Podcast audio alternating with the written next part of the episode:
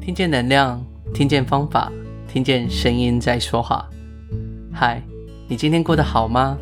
我是雷恩，今天带来如何改变一个人。华顿商学院教你消除抗拒心理，重新拥抱改变这本书，为大家介绍作者提出透过催化剂改变他人心意的主要概念，并提供五个方法来协助我们让人改变心意，促进行动。在生活和工作中，我们是不是常常会想要说服别人，改变别人的心意？像是做父母的希望小孩子能够吃我们要他吃的青菜，在工作职场中，希望同事能够加速处理我的专案，说服老板接受我们提出的绝妙点子。但即便我们心里期望如此，但对方就真的会照我们的希望做吗？相信这个答案很多时候是否定的。于是我们试图改变他人的看法，直觉的做法通常是死缠烂打。客户不买单，那就寄给他们一堆事实和该这么做的理由。老板听不进点子，那就提出更多的例子，进一步的解释。我们试图要说服或改变一个人的心意时，总以为坚持到底就会获胜。理性的认为，只要提供更多资讯、更多事实、更多原因。更多的主张，或者是只要再稍微多施一点力，人们就会被改变。如果是一个弹珠，当我们朝向一个方向推，它就会滚向那里。但人不是弹珠，不会因为我们往哪推，它就会照我们的意思跑。人通常会抗拒，我们越要他们怎么做，他们越不会乖乖照做。那强迫没有用，什么方法才有用呢？作者在这本书中提出了催化剂的概念。什么是催化剂呢？催化剂是指特定的物质让化学反应的过程能够加速进行。举例来说，氮气要变成肥料的话，通常需要加热超过摄氏一千度，加进足够的能量后，借由温度和压力强迫反应来进行。而特殊物质能够让这样的过程加速进行。但不是透过加热或加压，而是提供另外一条路，减少引起反应所需的能量。特殊物质也就是化学中所说的催化剂。催化促成化学反应的方式，不是推动，而是减少发生改变的障碍。作者观察到了这点，提出了在人们互动沟通的过程中，不是只能够利用我们原本的直觉理性来说服、改变他人。而是可以借鉴催化剂的方法，不是逼得更紧，不是花更多的力气游说，也不是施展更高超的说服技巧。这一类的手法偶尔会有用，但更多时候往往只会激起人们的防御心理。我们要成为催化剂，借由移除障碍和降低门槛，让人们改变看法并愿意行动。美国著名畅销书作者丹尼尔·品克在为这本书写的推荐序中提到。我们花了太多的时间去说服和逼迫他人，却没有用足够的时间去替他们移除前进道路上的障碍。如果推动和说服的效果不好，我们为何不换个方式和思维呢？如果透过加法的效果不好，何不采用减法试试看呢？在这本书中，作者总结了五个妨碍或阻止改变的关键障碍，包括抗拒心理。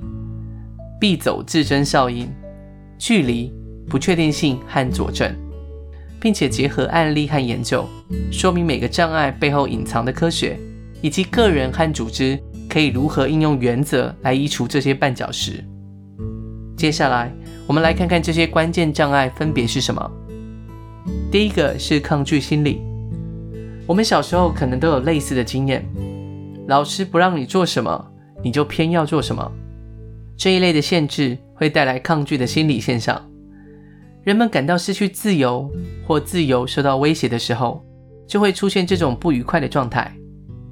纵使是被要求做某件事，而不是不要做，同样的也会心生抗拒。不论是鼓励民众购买油电混合车，或者是替退休存钱，这样的劝说通常会无意间被当成侵犯他人的自由。让人无法认为自己在主宰自己做的事。书中提到了宝乔在二零一八年推出了一个新产品，独立包装的洗衣胶囊——汰渍洗衣胶囊，投入了大量的行销经费，希望能够攻占三成的美国洗衣精市场。然而问题来了，民众吃起了洗衣胶囊，为什么呢？因为有民众在网络上开了个小玩笑，新的洗衣胶囊的亮橘色配上蓝漩涡的图案。看起来可口极了，于是许多的民众发起了各类的挑战，开始吃起了洗衣胶囊。宝侨公司赶紧做了影片，警告民众说：“汰渍洗衣胶囊该拿来做什么呢？洗衣服，其他的事情都不该做。把汰渍洗衣胶囊吃下肚子是不明智的。”在影片结尾还附上警语。洗衣胶囊是高浓缩洗衣精，唯一的用途是洗衣服。同时加上了文字警示：不能吃。他们的努力适得其反，在影片发布后，Google 上的汰渍洗衣胶囊的搜寻立刻飙到了史上最高，一星期内搜寻的次数增加了七倍。原本是希望能够劝退，结果却反而变成了劝进。这就像是命令青少年不准跟某人交往，反而让那个人更有吸引力；叫人别做某件事会产生反效果。你一禁止，他们就更想那么做。人是需要自由和自主权，感到能掌握自己的生活，自己要做什么。人们希望有选择的自由，不要受命运或他人的摆布。同时，人们也因此痛恨让出主导权。选择太重要了，就算将因此付出更高的代价，即便有所选择会让他们更加不幸，人们依旧宁愿自行选择。就像很多人明知道吸烟有害健康，但他们还是选择了吸烟。催化剂是为对方留下决定空间，来避开人的抗拒心理和侦测说服的雷达，不再试着说服，而是促使人们自己说服自己。在这里，作者提供了四种方法来为对方留下空间，包括了一提供选择，二循循善诱，三凸显差距，四从理解着手。在这里，我以提供选择做个说明。例如，家长要求小朋友吃某种食物，像是花椰菜或鸡肉，孩子们本来就不想吃，强迫他们吃只会让他们更加抗拒。这个时候，我们可以给孩子选择：你想先吃哪一个？花椰菜还是鸡肉？提供选项会让孩子感到事情是由自己掌控。爸爸妈妈没有命令我，我自己挑想吃的东西。同样的原则，在公司提出方案给老板时，也需要提出至少二到三个选项让老板选择，让老板有自己做出决定的感觉。接下来为各位说说第二个障碍——必走自珍效应。有一句英文的俗谚叫做：“如果没坏，那就别修。除非真的很糟糕，否则人们会抓住目前正在做的事情不放，完全不想做。”我想，这跟我们常讲的“多一事不如少一事”一样，希望能够不改变，维持现状。我们一旦拥有了某一个物品，对它的评价就会比尚未拥有时高很多，像是屋主在买了房子后，在家里住的时间越长，对房子的估价就越高于市场的行情。人们对于某一个物品或某件事的依恋性越高，这个必走自珍效应就会越高，越舍不得放手。人们多半不愿意改变已经习惯的现况。克服必走自珍效应的方法，就是协助人们了解。不采取行动的成本，维持现状其实并不安全，也并非毫无成本，依旧要付出代价。要让人们看出目前在做的事和可以做到的事之间的差异。在这里，作者不要我们强调新比旧优秀多少，或者是采取行动可以带来哪些益处。催化剂选择反其道而行。强调不采取行动将让人们损失多少东西。由于人们对于损失规避现象，失去带来的阴影大过获得带来的快乐，损失十元带来的感受，往往比得到时更强烈。利用这种心理，当人们明白会失去什么，就比较不可能坚守现况。作者在书中提到了英国脱欧公投的案例。公投不同于传统的政策制定，是把决策交由民意，而不是一小群政治人物来决定。世界上大部分的公投皆闯关失败。凡是想放弃原有的做事方法，加以革新，这样的公投要成功的话，将得说服成千上万的民众改变。英国脱离欧盟的风险极大，因为英国大部分的食物、燃料和药品都依赖进口，因此任何的贸易衰退都可导致短缺。极少有人看好脱欧公投会过关，大部分民调都显示英国将续留欧盟。留欧派只需要叫人民坚守原状，保持现况就可以。脱欧派的主导者康明斯深刻地了解损失规避和现况偏误的原理，他知道人们有守旧的心理，不愿意尝试新事物。那如果能够让脱欧像是现况呢？于是他提出脱欧是夺回掌控权，因为人们厌恶失去。尤其讨厌失去掌控权，夺回两个字可以引发损失规避的心理，感觉好像失去了什么，而脱欧能够拿回这样的损失。利用人们的必走自珍心理，提醒民众，英国以前不是欧盟的一部分，离开并不危险，只不过是导正航线，重返正轨。最后，公投的结果令人跌破眼镜，英国人用选票。选择了离开欧盟。另外，像是川普2016年竞选美国总统的时候，他虽然不是当时的现任总统，但仍然应用了这个概念。他没有说自己会让美国伟大，而是说让美国再次伟大，让事情回归到原本的面貌。再接下来说明第三个障碍：距离。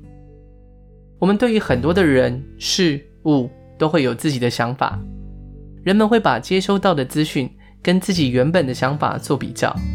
如果内容相近，资讯将带来预期中的效果，而这个部分我们可以画出一个接受区。只要资讯落在接受区中，我们就可以赞同或支持；而在接受区以外的地方，则是拒绝区。当资讯落在拒绝区的时候，将不具备说服的功能，通常还会引起反效果。那要怎么改变它呢？在这里，催化剂带给我们的方法是缩短距离。第一个方法是找出有争取空间的中间派；第二个方法是从小盲问起；第三个是改变场上位置，找出共通点。以找出有争取空间的中间派为例，作者提出了2016年的美国总统大选和国会选举的案例。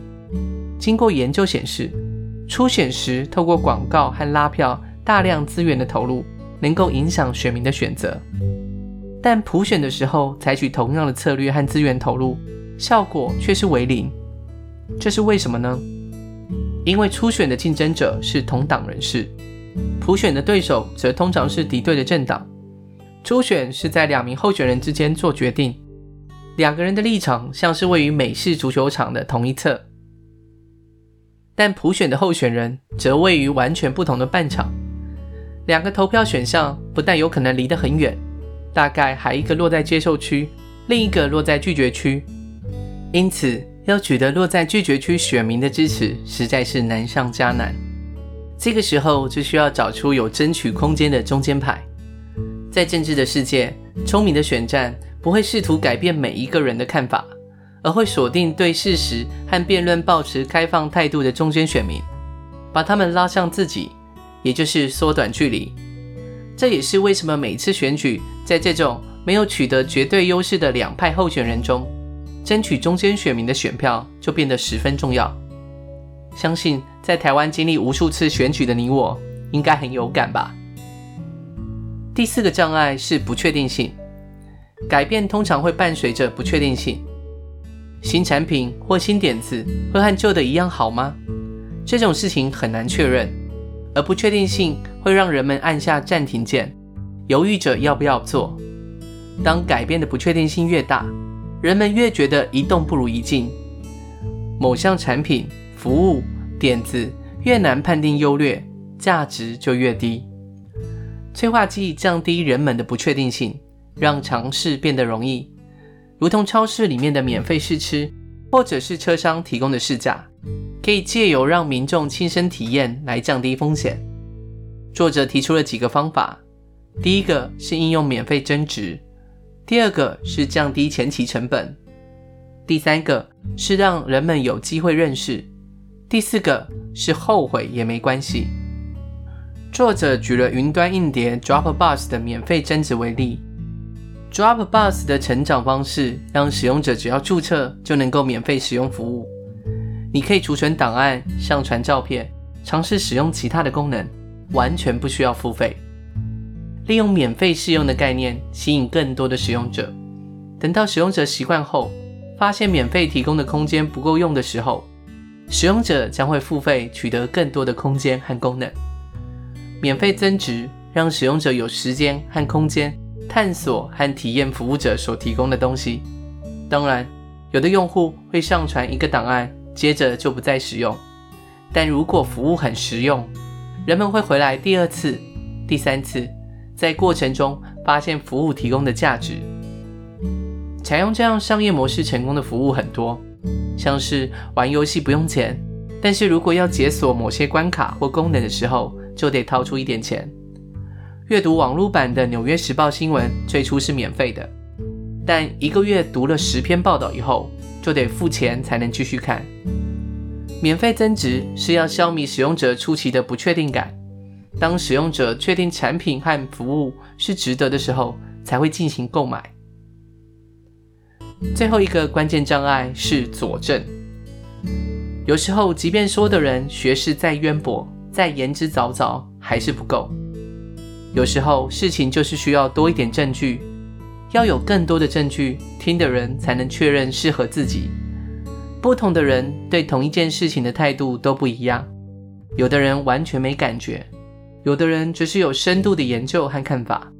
这就是书中提到的弱态度和强态度。弱态度容易改变看法，但强态度则很难被改变。